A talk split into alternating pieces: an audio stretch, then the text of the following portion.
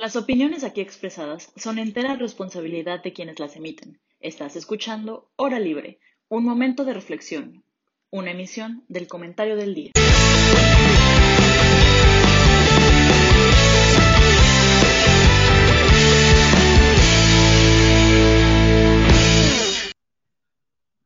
Hola, ¿cómo están el día de hoy? Buenos días a todos los que nos estén viendo, a todos, a todas las que nos estén viendo. Eh, el día de hoy vamos a tener un programa súper interesante, pero antes déjenme presentarles con quién voy a compartir mesa. Eh, voy a empezar por un invitado especial que tenemos el día de hoy. Eh, Rodrigo García nos está acompañando desde la Universidad La Salle. y pues bueno, para nosotros es un gusto darle la bienvenida a él y pues empezar como a ampliar también las demás voces universitarias de, de México. Rodrigo, ¿cómo estás? Bien, muchísimas gracias por la invitación. Este, y pues más que nada estoy muy emocionado de, que podamos empezar este programa. Perfecto, buenísimo. Eh, bueno, y continúo. Eh, también está hoy con nosotros eh, un compañero que apenas se, se, unió con nosotros esta temporada, pero que ha aportado muchísimo. Ferran, ¿cómo estás? ¿Cómo te ha ido? Todo bien, Fernanda, muchas gracias. Encantado de estar aquí. Buenísimo. Y finalmente, pues una cara ya conocida que lleva aquí desde que empezó este proyecto y que ya han escuchado bastante sus ideas. Sergio, ¿qué tal? ¿Cómo estás? Hola Fer, Rodrigo y Ferran. Muy bien, muy feliz de compartir con ustedes este espacio y que sea un programa muy fructífero. Sí, ojalá así sea. Y pues bueno, el día de hoy, como les comenté, vamos a dividir el programa en dos bloques. El primero será este bloque antes del corte, en donde estaremos hablando de la situación del Sahara Occidental. Es un tema súper, súper interesante, con muchísimas aristas, y que bueno, aquí tenemos un experto en temas internacionales y también eh, en temas de España, entonces él nos estará un poco guiando en esta conversación. Después del corte, comenzaremos a hablar de lo que se ha venido hablando en nuestro país los últimos días, que es el aeropuerto el nuevo aeropuerto eh, de Santa Lucía. Eh, también es un tema súper controversial, ha habido distintas opiniones al respecto, entonces también estará muy interesante ver lo que tengamos que decir el día de hoy al respecto. Eh, entonces, bueno, sin más por el momento, le paso la palabra a Ferran para que él nos empiece a guiar en esta conversación que ya les comenté. Muchas gracias, Fer. Si les parece, os doy un poco de contexto con respecto a cómo está la situación. Si os fijáis en un mapa del mundo, este, de, por ejemplo, países que pertenecen a la ONU o a cualquier organización internacional, vais a ver que hay un espacio en África que nunca está marcado. Ese es el Sahara Occidental, es la parte del norte de África, en la parte oeste. Este, este territorio lo colonizó España más o menos por el 1860, en la Primera Guerra de Marruecos, y de la Conferencia de Berlín se le otorga oficialmente la posesión de España de ese territorio. Y España lo coloniza como, como con Cuba, como lo hizo con México, etc. Y es la última colonia española hasta que en el año 1975 más o menos muere Francisco Franco. Bueno, antes de morir Francisco Franco estaba muy enfermo y, el rey de Marruecos decide hacer la Marcha Verde, que aprovechando que el dictador español estaba este, muy mal de salud, invade este territorio español y lo este, trata de ocupar. El problema es que durante toda la dictadura de Francisco Franco había un grupo armado llamado el Frente Polisario que llevaba insistiendo, insistiendo, insistiendo en la independencia de esta región. Entonces, cuando Marruecos invade, ellos responden este, con un conflicto armado dentro del territorio. Muere Francisco Franco, inicia la transición democrática en España y uno de los principales problemas del nuevo gobierno democrático español es pues, el Sahara Occidental. ¿no? Entonces se llegan a una serie de acuerdos con Naciones Unidas en las que se va a hacer un referéndum en la región para este, determinar que el pueblo saharaui, que es la, etnia que vive ahí, este, determine si quiere pertenecer a Marruecos, si quería pertenecer a España o si quisiera ser un Estado independiente. Pero Marruecos, al haber invadido aproximadamente más del 70% del territorio, este, se niega a hacer un referéndum y, este, y pues está la cosa, bueno, o sea, ese es el conflicto a día de hoy, ¿no? Es decir, una parte del territorio está ocupada por Marruecos, otra parte del territorio proclamó una república, que es la República Árabe Saharaui, que por cierto México reconoce, es de los pocos países en el mundo que lo reconoce, este, y la otra parte este, es una zona completamente desierta, ¿no? Este, España hasta hace poco tenía como la posición de decir, ah, hay que hacer un referéndum en, la, en la República Árabe Saharaui para que se determine qué quieren hacer, este, que es la posición que siempre ha tenido Naciones Unidas. Es decir, el conflicto lleva como 25 años intentando establecer un referéndum y no ha habido manera humana. Hay una misión del Consejo de Seguridad en la zona, que es MINUSRO, no me acuerdo, Misión de Naciones Unidas para el establecimiento de un referéndum, este, y no han sido capaces de o sea, de arreglar a las partes en conflicto, ¿no? Este, y hasta hace poco España cambió su posición de hay que hacer un referéndum a hay que aceptar la propuesta de Marruecos, que es que se anexe la zona y nada más le den autonomía. Y ese es como el contexto internacional.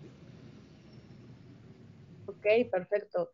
Bueno, y en ese sentido, Ferran, ¿cuál es tu opinión personal al, al respecto de, de, esta situación? O sea, entiendo que, que, ha sido un ir y venir entre lo reconocemos, no lo reconocemos, ahora es de Marruecos, ahora es de España. Entonces, personalmente, tú como, como español, ¿qué opinas al, al, respecto? Pues la verdad es que, o sea, yo creo que el giro que dio el gobierno de Pedro Sánchez español es pésimo. De hecho, la mayoría de gente en España no apoya esto. O sea, las encuestas dicen que fue una decisión súper errónea. Sobre todo ahora mismo, que lo que estás haciendo es acercarte a Marruecos, pero te estás alejando de Argelia. Argelia es uno de los principales este, que apoyan la, a la República Árabe Saharaui. Y ahora que la guerra en Ucrania está impidiendo que llegue gas ruso, el siguiente proveedor más grande de gas es Argelia, para, para España. Y te estás enojando con tu principal proveedor de gas cuando la electricidad en España está alcanzando un nivel récord de precio. Entonces, pues creo que la posición del gobierno de Sánchez de ya no vamos a hacer el referéndum, este, hay que optar por la autonomía de, del Sahara dentro de Marruecos es pésima. En mi opinión personal, este, creo que el pueblo saharaui tiene todo el derecho del mundo a decidir su futuro político, como cualquier otro pueblo. O sea, la, las Naciones Unidas les reconocen una autodeterminación. Y Naciones Unidas ya le dijo a España que lo que hizo fue terrible, o sea, que no tienen por qué pasarse todas las resoluciones que han hecho este, y ignorarlas por completo. Entonces, mi posición es que el pueblo saharaui pues, debería tener la, la autodeterminación de determinar su futuro.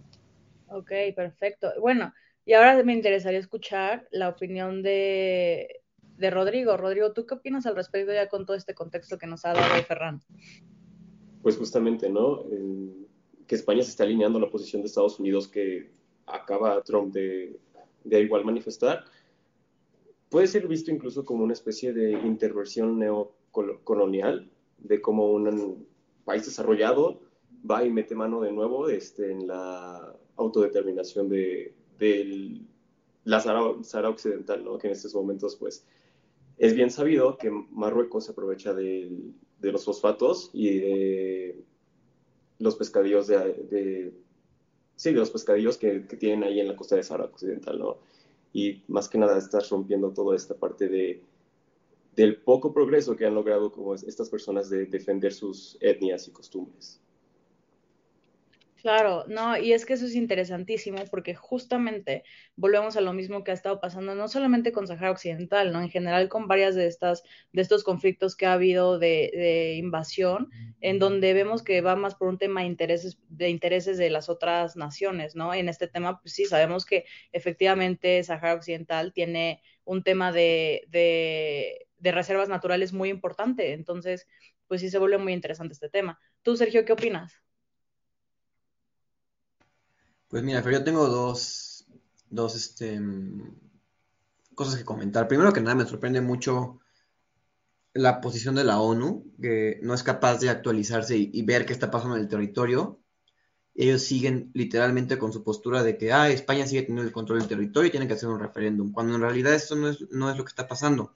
Como podemos ver en el mapa, que acaban de quitar, este, ahí está otra vez, todo lo rojo es territorio que Marruecos no anexionó, pero tiene invadido y todo lo verde es lo que está poblado ahora sí que por el pueblo del Sahara Occidental.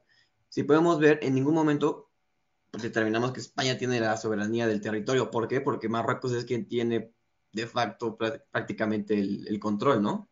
Entonces me sorprende mucho que la ONU se mantenga anticuado en este tema. Y por otro lado también me sorprende la postura de, de... Bueno, no me sorprende, más bien me gustaría saber cuál es la postura que tiene la. Ay, ¿Cómo se llama? La, la ONU de África. ¿Cómo, ¿Cómo se llama? La Unión Africana. Justamente, sí. Porque la Unión Africana sí reconoce al Sahara Occidental como un miembro activo de la comunidad. Entonces, como que esta invasión de Marruecos un miembro activo, como que poder poner en jaque un poco el, equilibrio del territorio, ¿no? Yo, al igual que Ferran, considero que el pueblo del Sahara Occidental debería tener ahora sí que la autodeterminación de, de, querer ver si quieren ser una nación o no.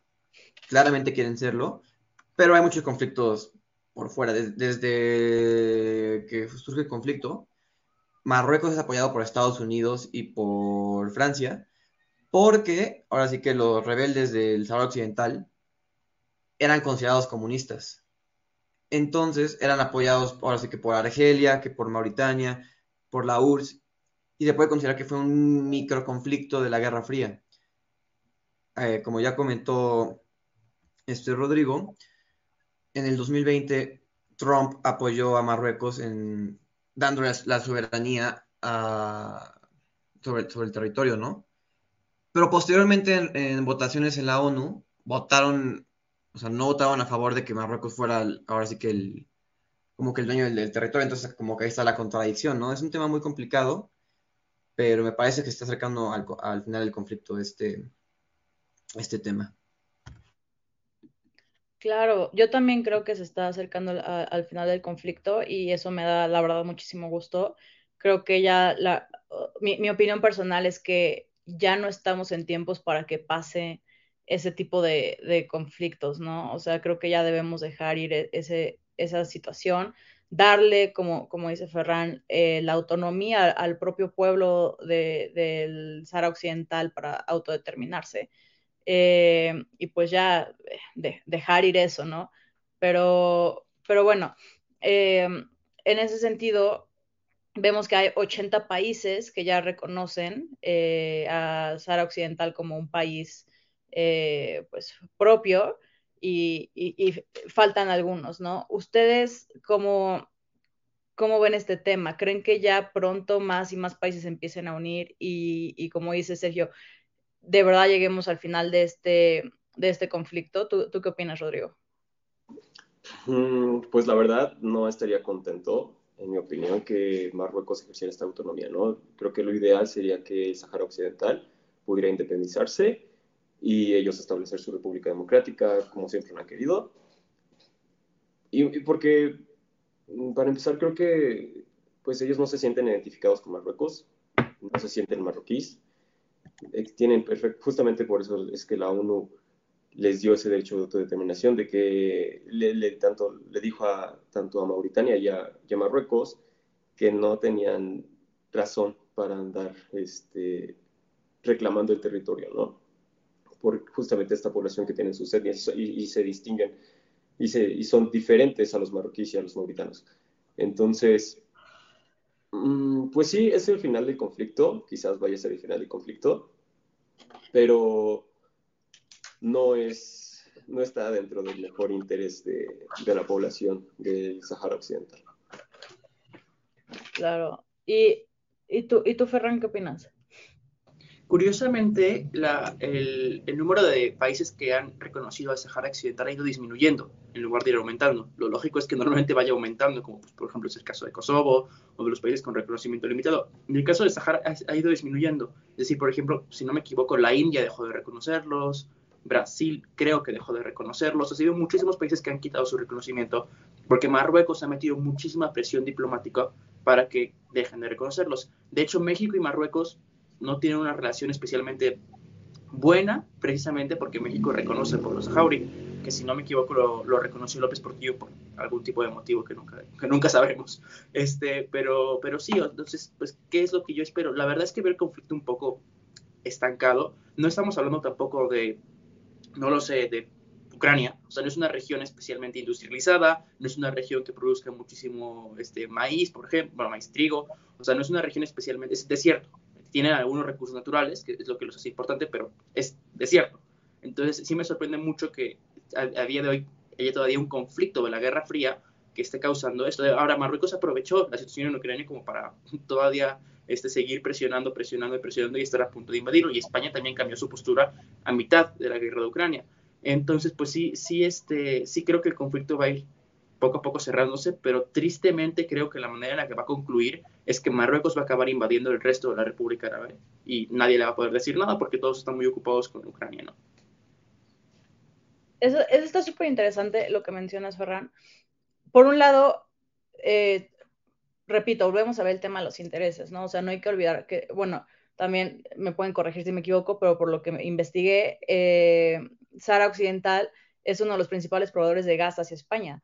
Entonces, pues creo que también ahí podemos ver el por qué, pues ellos dicen, pues, ya, que, sea, que sea independiente, ¿no? Eh, por otro lado, me gustaría resaltar lo que dice Ferran.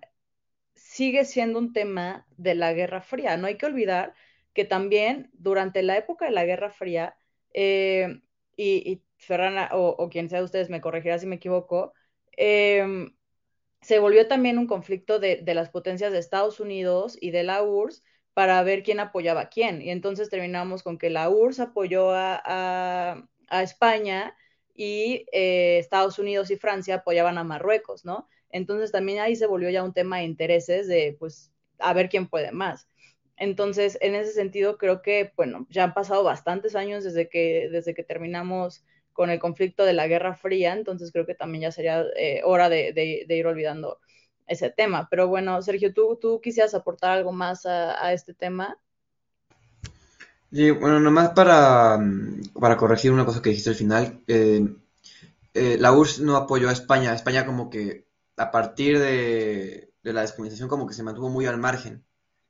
Quiso proponer el referéndum, todo esto el apoyo de la URSS fue más hacia, hacia el pueblo del Sahara, a que buscaran establecer su propio territorio. Pero sí, básicamente es eso, tenemos un conflicto entre Estados Unidos y entre, y entre la URSS, que hay que recalcar que Rusia, que es como la heredera de la URSS, no tiene ninguna postura con este territorio, entonces como que podemos decir que este conflicto acabó, pero en realidad no acabó, entonces es un poco interesante, ¿no? Y algo que me parece también muy interesante con este territorio de reconocimiento limitado es que creo que es uno de los que tiene más reconocimiento. Fuera de Kosovo, que ya ha crecido exponencialmente su, reconocimiento, pero si te pones a pensar en Transnistria, Osetia del Sur, Abjasia, bueno, ¿sí es Abjasia? Sí. Bueno, Taiwán. sí, Taiwán son territorios que no tienen tanto reconocimiento y que tienen mucho más difícil el encontrar una independencia o bueno, en este caso, están anexados a un país. Pero para el caso del Sahara Occidental, la puede tener un poquito más fácil porque hay varios estados que sí lo apoyan, o sea, que, que sí lo reconocen. Hay muchos de África, hay muchos de América, de hecho creo que Colombia lo dejó de reconocer, Madagascar, em, Gabón, porque Gabón creo que tenía unos problemas con ellos, e India, pero fuera de, eso, todos los que lo han reconocido lo siguen reconociendo. Y eso puede ser una puerta a, no quiero decir que una plena independencia en, un futuro próximo, pero en caso de que Marruecos pueda, bueno, llegue a anexionárselo, creo que se podrá desatar una, una guerra civil para la independencia de este territorio, ¿no? Que hemos visto que ha pasado muchísimas veces, como en Yugoslavia cuando se desintegró, que Serbia tenía control de Montenegro y de bueno, de Montenegro, de Kosovo y de todas estas naciones y se fueron desintegrando poco a poco, ¿no? Entonces creo que podrá pasar algo parecido en el caso de que Marruecos se anexe el territorio. Ok, perfecto, pues muy, muy interesante. Eh, y bueno, eh, ¿alguno más le, gustaría aportar algo más? Creo que es un tema muy complejo y, y sí es importante pues decir que nosotros no somos expertos en el tema, pero eh, bueno, hay muchos videos, muchos documentales donde, donde la audiencia se podría informar un poco más este, al respecto, pero pues no sé si alguno de ustedes tenga algo más que, que aportar a este tema.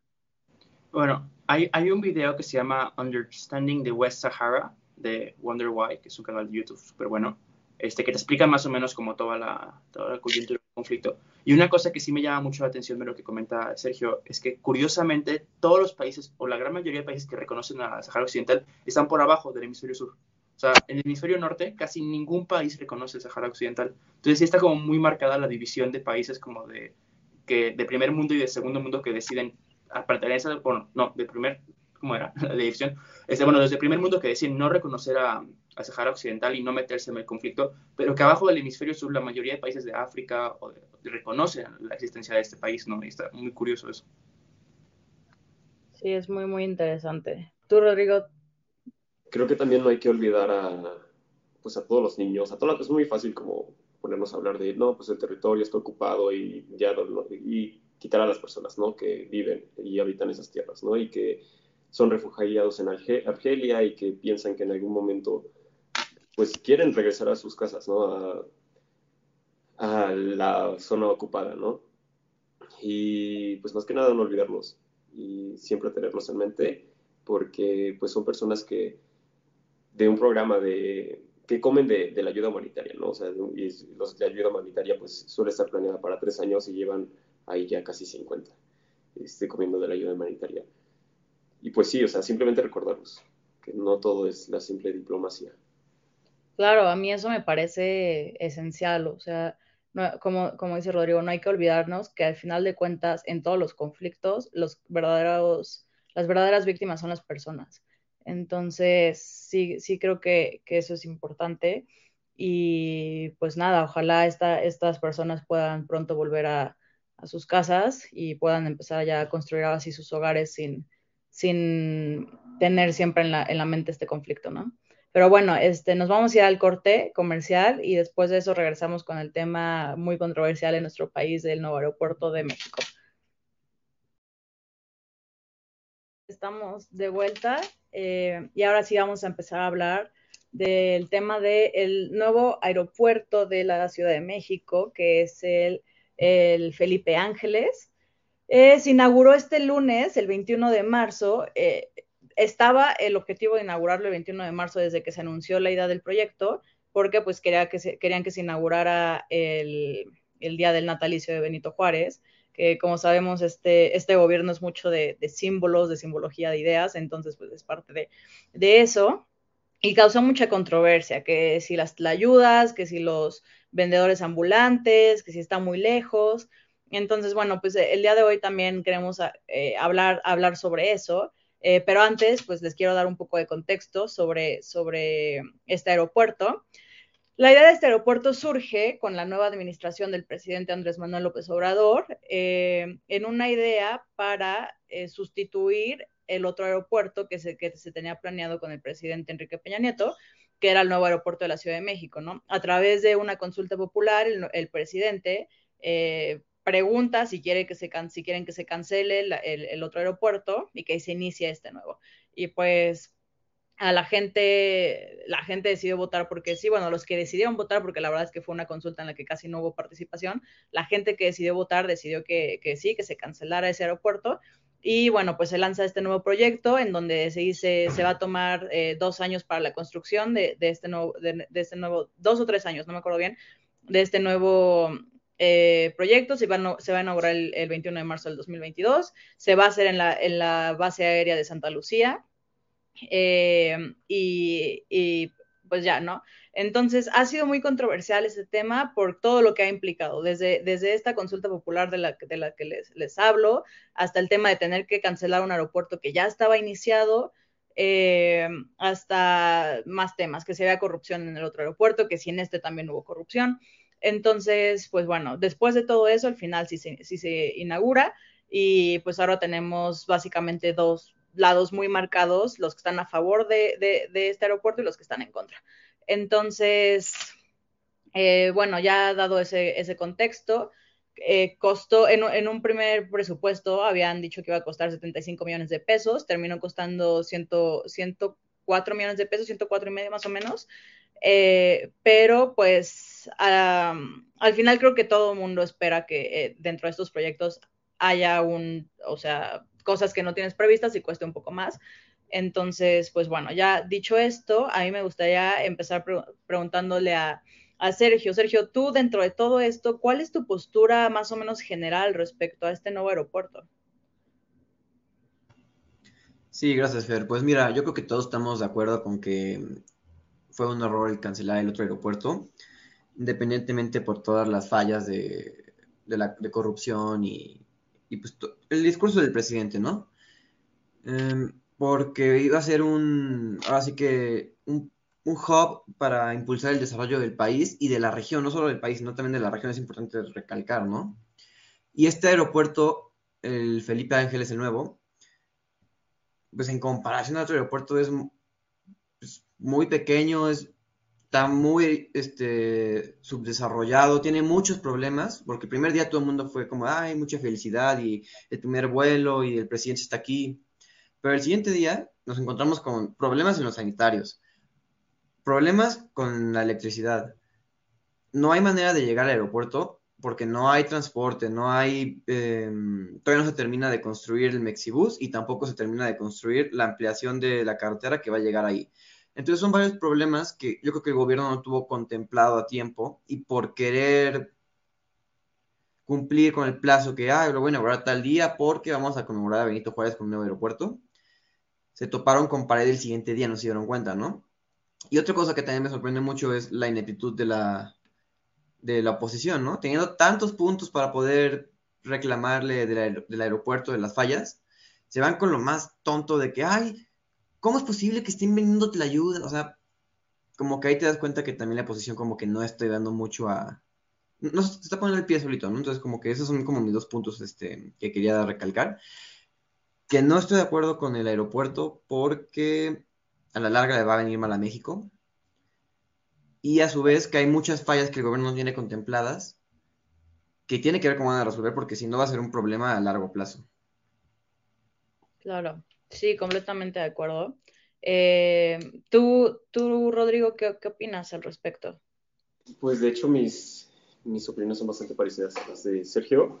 Este,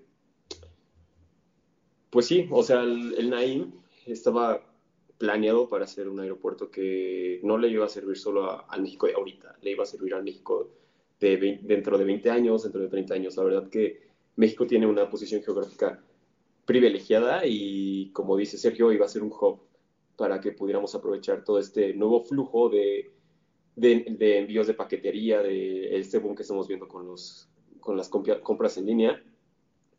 Y pues este nuevo aeropuerto, que está fragmentando el transporte de nuestro país, o sea, no, no es posible que, que quieran hacer transbordes entre Toluca, Felipe Ángeles y la Ciudad de México, y simplemente, sí, o sea, tenía entendido que hubo un ahorro que era simbólico, pero al final tenemos un aeropuerto que no va a resolver las necesidades y las problemáticas por las cuales se quiso pues, y se planteó la, la, construcción del nuevo aeropuerto internacional de, la Ciudad de México.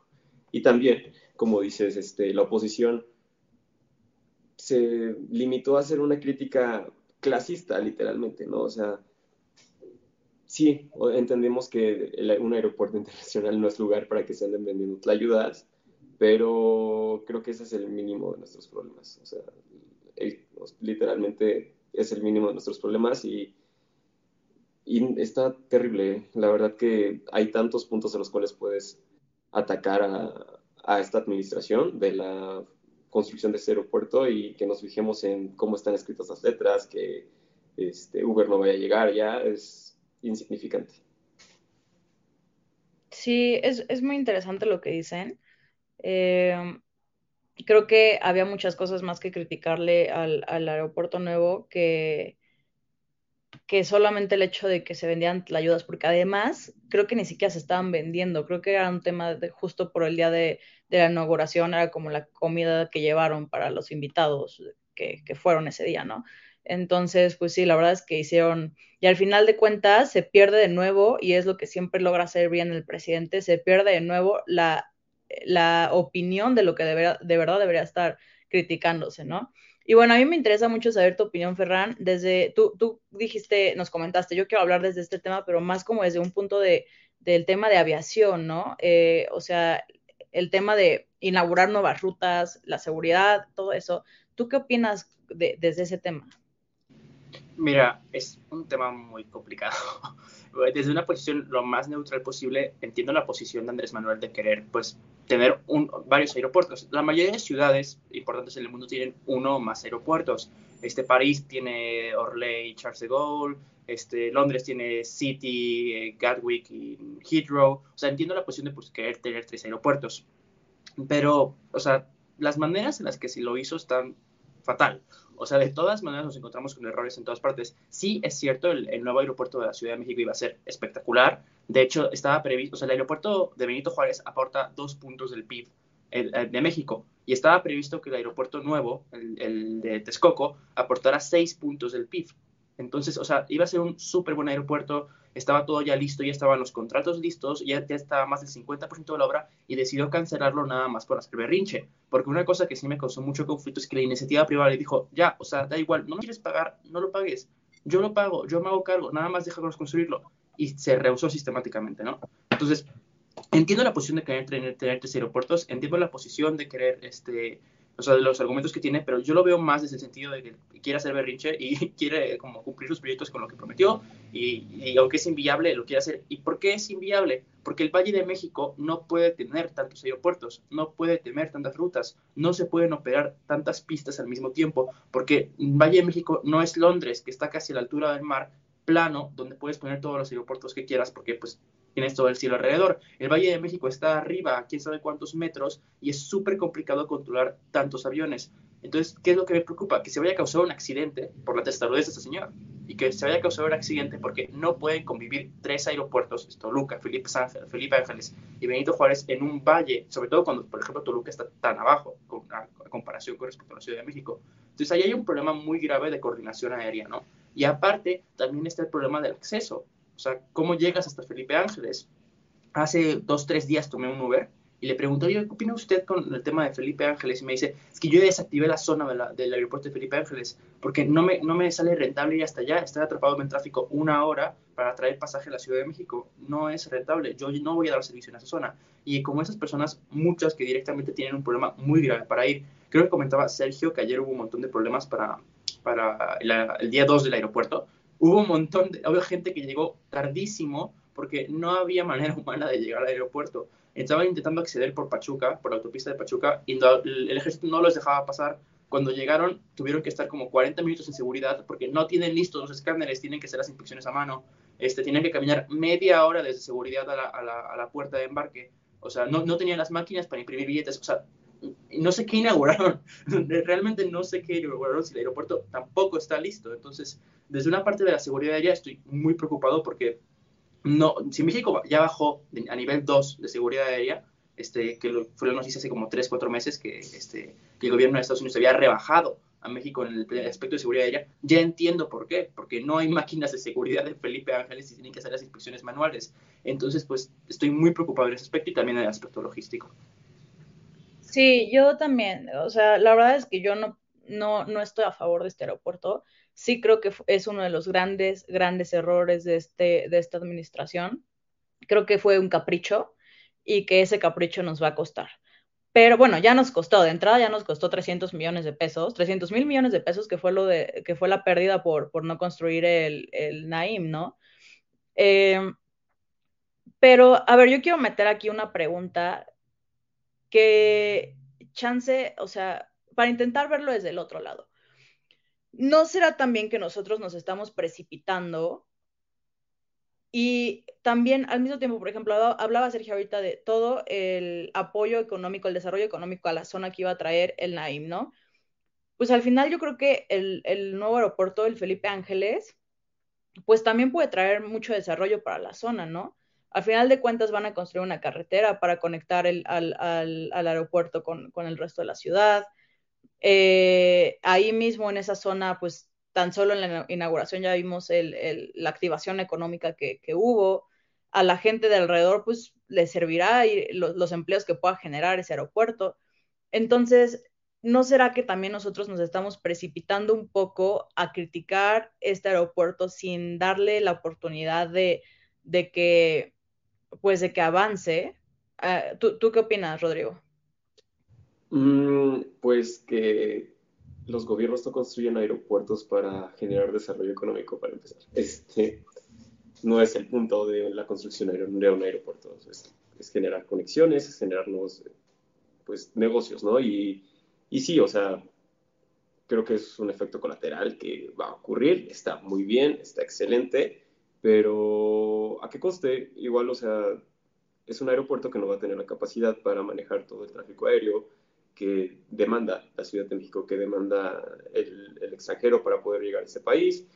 Y, y, sí, o sea, nos va a costar. Quizás vaya a existir este desarrollo económico directamente dentro de esta zona. No sabemos hasta qué límite y hasta qué, qué impacto, o sea, no podemos medir el impacto que va a tener este, este aeropuerto aún pero sí podemos vislumbrar lo que se va a perder de no poder cubrir la demanda de pasajeros que va a tener la Ciudad de México. Y en un futuro vamos a volver a estar en este tema de qué vamos a hacer. Este, están saturados los aeropuertos de nuevo y, no hay manera. Se va a tener que invertir en otro aeropuerto. Se va, ¿qué, ¿qué, va a tener que suceder? Porque sí ha ocurrido que aeropuertos en otros países se abandonan porque no son rentables, porque no tienen manera de, de pues sí, de generar dinero. Sí, sí, yo también opino parecido a ti. Si vienen resultados positivos de la construcción de este, de este nuevo aeropuerto, bienvenidos sean. Qué bueno, pero sí no hay que perder de vista que, que pues es un capricho que al final de cuentas nos va a costar más de lo que nos va a dar, ¿no? Eh, ¿tú, tú, Sergio, qué opinas? Pues mira, yo creo que este aeropuerto puede impulsar ahora sí que el desarrollo de, de la región. La región específicamente es este la región que está cerca de Teotihuacán, Tecámac, em, Santa Lucía, tirándole un poco para Hidalgo, para, para Querétaro, como que esa región podríamos decir que se puede, va a haber un desarrollo por la, por la infraestructura. Sin embargo, este desarrollo es muy limitado. Con el otro aeropuerto, el desarrollo iba a ser, no iba a ser solo eh, estatal o, local, ni nacional, yo me atrevo a decir que iba a ser hasta internacional el desarrollo. ¿Por qué? Porque iba a ser un aeropuerto muy nuevo, muy novedoso, que iba a recortar, bueno, iba a recortar costos de, traslado a otros países que querían enviar algunas cosas. Eh, Ferran tocó un tema muy importante que fue el del tráfico aéreo. Sí es cierto eh, que tanto Toluca como Santa Lucía, como el aeropuerto de la Ciudad de México, el Benito Juárez, están dentro del Valle de México.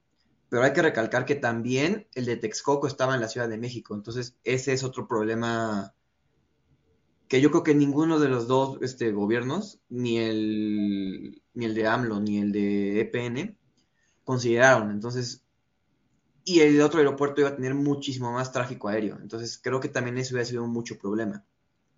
Sin embargo, por otro lado, piensen en un empresario que va a venir de, por ejemplo, de España, y que diga, ah, tengo que tener una cita en la Ciudad de México, en Tlalpan, y que le digan, oye, tu vuelo llega a Toluca, o tu vuelo llega a Santa Lucía, vas a llegar o hasta el norte de la ciudad, que ni siquiera es la ciudad, o vas a llegar hasta el poniente de la ciudad, sí, hasta el poniente de la ciudad, que ni siquiera es la ciudad. Entonces vas a tener que llegar ahí y tomar de Toluca a Tlalpan, por lo menos es una hora sin tráfico. Y yo hace poquito fui a, ir rumbo por el aeropuerto, no me pregunten por qué, pero andaba por allá. Por lo menos te vas a aventar unas dos horas de allá hasta Tlalpan. Entonces es muy ineficiente el traslado, vas a tener que contemplar muchísimos costos extras, vas a tener que perder muchísimo tiempo, que tampoco veo que Texcoco iba a ser de que ah, iba a ser el lugar céntrico y obviamente no, porque los aeropuertos tienen que estar lejos, de no lejos, pero retirados de la ciudad en caso de que haya un accidente, no se ve afectada a la población civil. Pero en el caso del aeropuerto de el Felipe Ángeles está muy retirado, no hay vías de comunicación. Y por otro lado, el de Toluca ya era un aeropuerto fantasma. Yo me acuerdo perfectamente que antes se compartía eh, justamente el tráfico aéreo entre el de Toluca y el Benito Juárez, pero se dejó de usar debido a que como Toluca está muy elevado y hace mucho frío, está el, el nevado de Toluca muy cerca, era muy común que la pista estuviera todo, el tiempo con neblina o con niebla. Entonces era muy complicado para los aviones estacionarse. Por eso se dejó de utilizar. Pero ahora que lo quieren eh, reactivar, hay que ver cuáles van a ser las estrategias para que esto funcione, ¿no? No digo que todo va a ser malo, obviamente esto va a traer algún desarrollo, hay que ver los puntos buenos también, pero creo que son más los puntos malos que los buenos. Sí, yo también coincido, son más puntos malos que buenos.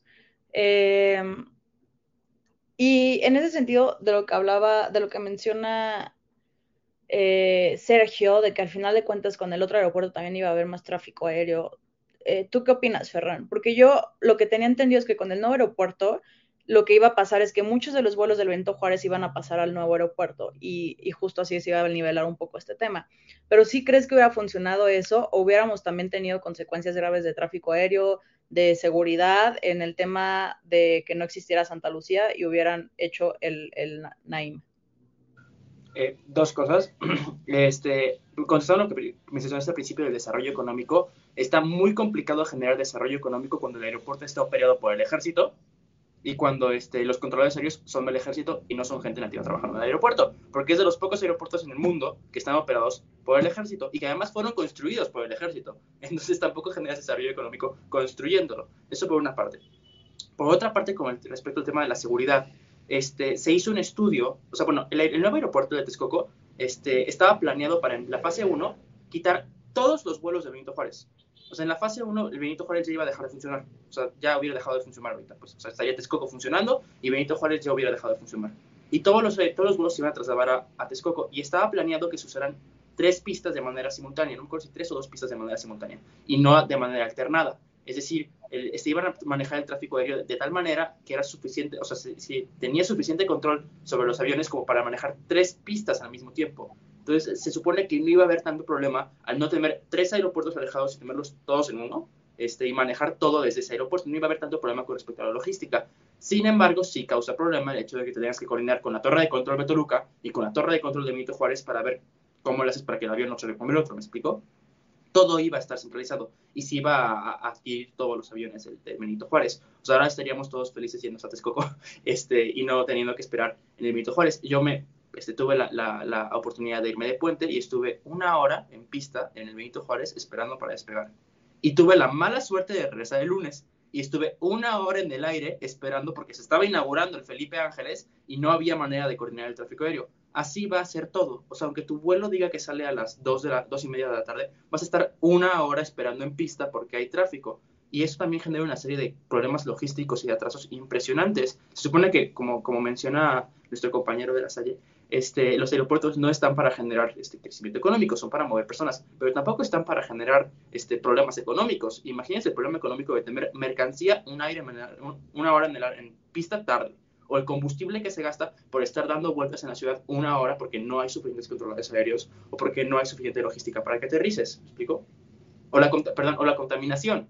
Temer una hora volando un avión en, en, la Ciudad de México, donde ya sabemos que tenemos un problema muy grave de contaminación, tampoco es la mejor idea del mundo.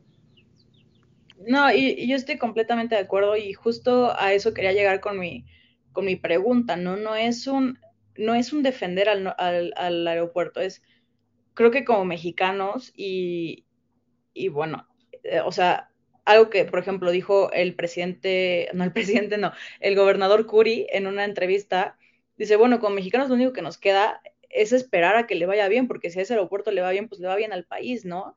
Pero lamentablemente no se ve un escenario para que le vaya bien. Y es que ese es el problema con este presidente, que por más que le digan, oye, es que no va por ahí, porque de verdad no, o sea, por donde lo veas no va a generar mejor, o sea, un bienestar para el país, no le importa. Y a lo que le importa son, son, sus simbolismos y, e inaugurar un 21 de marzo y feliz cumpleaños Benito, perdón, eh, feliz cumpleaños Benito Juárez y te hicimos un aeropuerto. No, a mí, a mí me parece de verdad una, una locura. O sea, me parece que, que es interponer sus intereses personales ante los del país una y otra y otra y otra vez sin importar el daño que le pueda hacer al país, ¿no? Entonces, sí, creo que, que al final esto nos va a traer un problema a futuro que, que va a tener que resolver otro presidente, que esperemos que, que sea un presidente competente para poder dar una buena solución a esto, porque sí, sinceramente yo le veo más, más problemas que, que beneficios a lo que, a lo que pueda traer este nuevo, este nuevo aeropuerto. Y bueno, ahora Ferran tocó un punto súper importante, la construcción por parte del ejército y el manejo por parte del ejército. A mí me gustaría saber qué opinan en ese, en ese sentido. A, a, mí si me lo preguntan, yo creo que el ejército no está para construir aeropuertos. O sea, el ejército tiene una, una función clave que es la defensa nacional y para le contar, ¿no? Y creo que, bueno, estamos ahorita en un, en un sexenio donde aparece que, que el ejército tiene la facultad de construir aeropuertos y de entregar libros y de construir carreteras y de construir y, hacer y hacer y hacer y hacer. Yo creo que no va por ahí, pero a mí me gustaría escuchar su opinión. Mm, bueno, si quieres empezar contigo, Rodrigo. Gracias. Este, sí, la militarización, parece una militarización del país, está intensa. parece juego, o sea, también te puedes dar cuenta en las mañaneras como siempre están los generales y, y cómo AMLO siempre les ha dado como prioridad, ¿no? A, esta parte del ejército. Y pues más que nada que, pues lo que conlleva el peligro inherente de que el ejército esté tan metido en el, en el gobierno de un país y la poca flexibilidad que eso le va a dejar el aeropuerto, ¿no? no justamente no hay manos de privados, no hay manos para poder generar como como decían, este, mayor desarrollo económico, poder este, diversificar los negocios. Es un aeropuerto del ejército que va a tener que operarlo el ejército y por motivos de seguridad nacional este, no va a poder entrar la mano de un privado para poder generar nuevas oportunidades de negocios. Más que nada. Y ya. Buenísimo. ¿Y tú, Ferran, qué opinas? Pues mira, este, no es la situación este, ideal. Este, en España, hace 10 años más o menos, hubo una huelga de controladores aéreos y todos los aviones en España se tuvieron que quedar en tierra porque los controladores aéreos querían ganar más dinero. Ahora ganan como 35 mil euros a raíz de esa huelga. Y, este, y este, fue tan grave la situación que, o sea, se tuvo que declarar un estado de emergencia y el ejército tuvo que tomar control de los aeropuertos para poder manejar el tráfico aéreo. Entonces, este, pensando más o menos en la situación y aplicando la Santa Lucía, pues el ejército está para casos de emergencias o de manera temporal, no para operar un aeropuerto de manera continua. Además, no es como que a México este, le sobre ahora mismo el tema de seguridad y vaya todo tan bien que el ejército pueda estar haciendo otras cosas y no defendiendo a los mexicanos, ¿me explico? Entonces, sí me preocupa mucho ese aspecto de que el ejército está haciendo otras cosas que no tiene que estar haciendo, ¿no? Eso por una parte. Y por otra parte también me preocupan mucho las formas, las maneras en las que se hacen las cosas. Es decir, si en, una consulta en la que hubiera participado más del 35-40% de la población mexicana, avalada por el INE, se hubiera votado este, el, el, el, aeropuerto de Santa Lucía, bueno, vale, pues estaría, ya estaría, bueno, está bien. O sea, se votó esto y, y ya está, ¿no? Pero además la consulta fue extremadamente este, irregular, en, este, en, una, en con unos argumentos que no tenían mucho sentido, este, y eso también me causa mucho conflicto con respecto a las cuestiones del nuevo aeropuerto, que son las formas, que se saltan los procesos. Y eso es lo que hasta cierto punto ha hecho que México pierda cierta credibilidad internacional, porque se saltan todas las formas, todos los procesos, todas las debidas maneras de realizar las cosas, como por ejemplo operar un, un aeropuerto con militares, y causan ese tipo de problemas. Completamente de acuerdo. Y al final de cuentas, creo que estamos en una situación en la que el presidente respecto al ejército ni picha ni cacha ni deja batear, ¿no? Porque ni los pone completamente a la seguridad, ni los pone completamente a construir aeropuertos. O sea, estamos en una situación en la que actualmente, si tú me preguntas cuál es la función del ejército en tu país, no sabría responder. O sea, yo no sé qué hace ahorita el ejército porque hace de todo y no hace nada al mismo tiempo. Entonces, bueno, es muy, muy complicado. Eh, y bueno, eh, Sergio, ¿tú, ¿tú qué nos puedes decir al respecto? Mira, yo lo veo desde un punto de vista más ideológico. Creo que AMLO no se quiere poner al ejército en contra y la manera de no ponérselo en contra es delegando funciones, ¿no? Cada haciendo más importante al ejército. Y esto lo hemos visto en muchísimos lados, en, sobre todo en, lugares donde hay dictaduras, en que prácticamente el ejército tiene facultad para hacer todo, son la mano derecha del presidente. Y no quiere decir que vayamos rumbo a una dictadura, pero estamos siguiendo ciertos patrones de que dándole más poder y más poder y más poder al ejército cuando en realidad el ejército está para defender ahora sí que a, México, ¿no? ¿Qué está pasando con el precio del limón? Está muy caro porque el narcotráfico no deja salir el limón. ¿Por qué no mandas al ejército a resolver ese problema en lugar de estar construyendo aeropuertos? O sea, es un ejemplo, por ejemplo, es un ejemplo, ¿no? O sea, el ejército tiene, tiene una simple razón de ser, que es la protección de la soberanía nacional y de la seguridad. Y parece que se está haciendo de todo menos eso. Bueno, este, creo que también ya tenemos como bastante internalizado después del sexenio de Calderón que el ejército puede andar en las colonias, este, matando narcos y toda esta parte, ¿no? Pero tú lo dijiste, Sergio, el, el ejército está para proteger la soberanía, nacional y para eso tenemos una policía para mantener la seguridad dentro de, pues, de, la nación. Y, pues recuerdo que AMLO había mencionado que ya no, eh, bueno, cuando estaba toda esta parte del sección de Calderón y todavía Peña Nieto, este, ir sacando al ejército de las calles, ¿no? Porque no es lo ideal, como nosotros, como, como población, tampoco está ideal que nosotros percibamos una seguridad que nos la brinde el ejército, porque no estamos en, una guerra civil, este, aunque lo parezca. y, que en su administración el ejército tome un país, un, papel, perdón, este, un papel todavía más central, sí me parece muy, muy peligroso, la verdad. O sea, yo sé que no, somos, no vamos caminando con una, una, dictadura, como tú lo dijiste, pero sí son patrones que no deberían, cosas que no deberían estar ocurriendo. No, deja tú eso. Eh, dices que la policía es quien debería de protegernos, pero ya no existe la policía, ¿no? Ahora es la Guardia Nacional, que es una combinación entre la policía y el ejército. Entonces, como que qué onda, ¿no? O sea, como que muy contradictorio nuestro presidente. Yo, yo, hay, hay algo que no coincido con, con ustedes por un lado, no creo que el presidente le esté dando tantas facultades al ejército porque tiene miedo de echárselos encima, porque de entrada no puede. O sea, él es el comandante supremo de, las Fuerzas Armadas y de entrada la lealtad del ejército es hacia él. Sea quien sea el presidente, la lealtad del ejército es hacia el presidente. Y creo que si algo sí hay que reconocerle al, ejército es que son una de las instituciones más leales hacia la presidencia, no hacia una persona, hacia la, hacia la presidencia como institución y por algo ha funcionado y por algo creo que es una de las instituciones mejor organizadas que tenemos actualmente.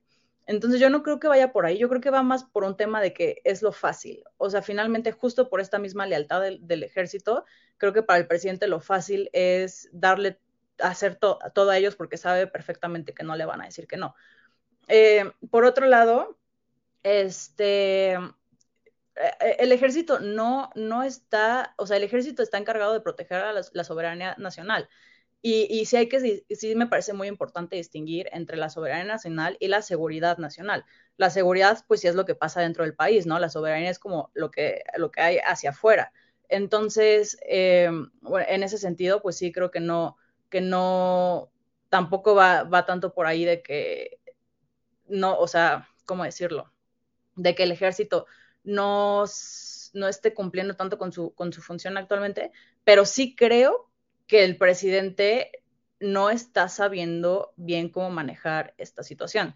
Em, y por otro lado, ya para finalmente me gustaría decir lo que, lo que dice Sergio, de que sí, sí es cierto, ahorita tenemos una, una Guardia Nacional. Yo no creo que sea, sea, mala idea tener una Guardia Nacional, creo que ya hay varios países donde tienen una y funciona bastante bien. Lo que, lo que sí creo que está mal es que está hecha con las patas. O sea, para empezar, la, Guardia Nacional, donde hay, una, donde hay figuras parecidas, son estados centralistas y nosotros somos un estado federalista.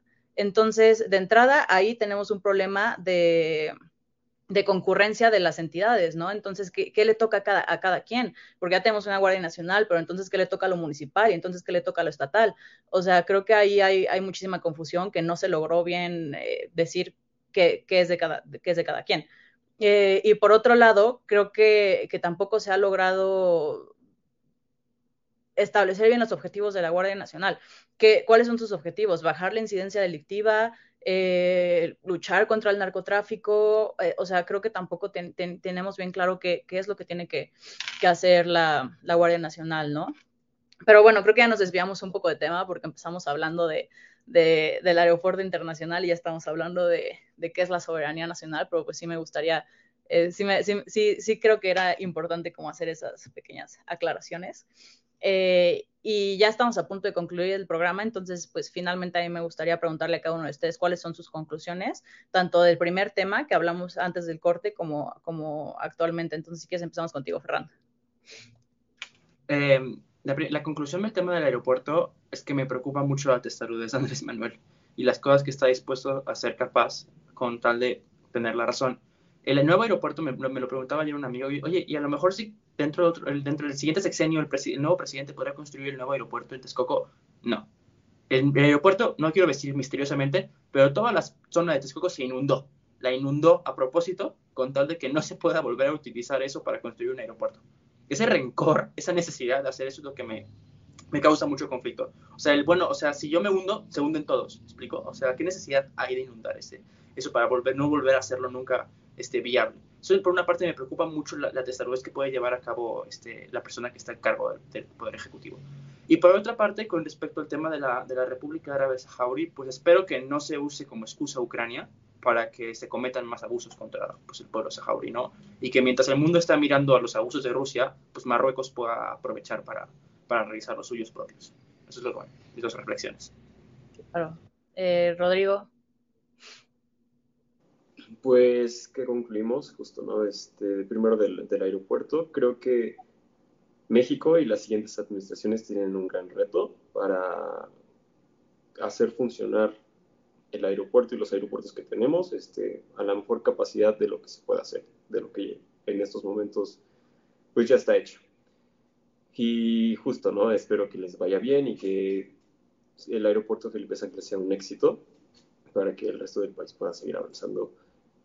Y acerca de mi conclusión de la República Saharaui, este, pues creo que pues era lo que iba a suceder. O sea, la verdad, este, la Sahara Occidental no tenía el dinero ni los recursos para poder retomar sus, las, las tierras ocupadas que, que, que, tiene Marruecos en estos momentos.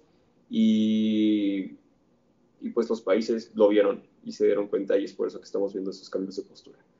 Que es lamentable, sí, sí es lamentable, pero a pesar de que no es la solución en el mejor de los intereses de, de las personas de, de, la RAD, este, creo que va a ser el fin del conflicto. Pero pues es lo que podemos concluir. Y ya.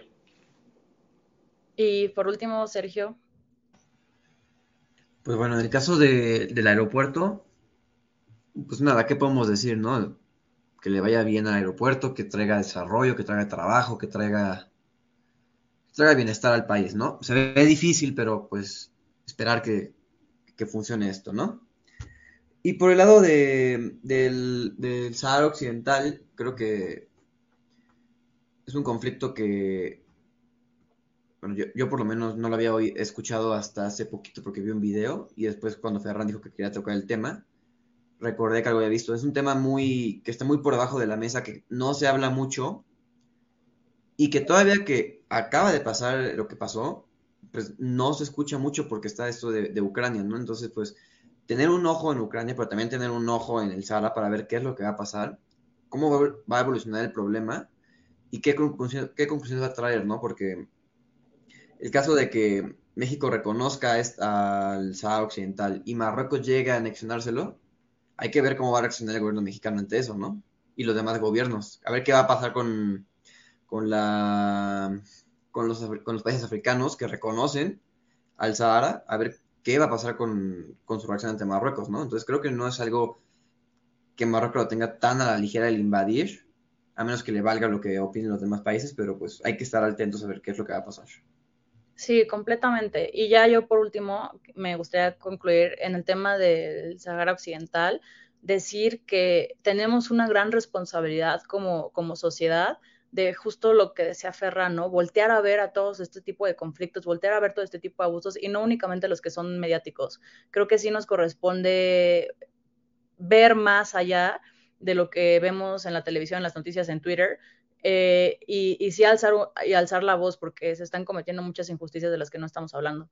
Y por último, en el tema del aeropuerto, pues sí, claro que estoy de acuerdo con ustedes, repetir lo que, lo que ya han dicho, ojalá le vaya bien, no, o sea, es lo único que nos toca esperar, que le vaya bien, porque si le va bien, nos va bien a todos, pero pues no pinta, no, no tiene buen, no tiene buen, buena pinta esto que, que está pasando y pues ni modo, eh, esperemos que, que esto nos sirva como lección a todas las personas que van a ser servidores públicos, que ya son servidoras públicas o que, o que aspiran a ser, para saber que las cosas, cuando estás, cuando estás eh, al mando de un país, se hacen bien pensadas, se hacen bien estudiadas, bien estructuradas, porque al final afectas vida de vida de, vidas de personas.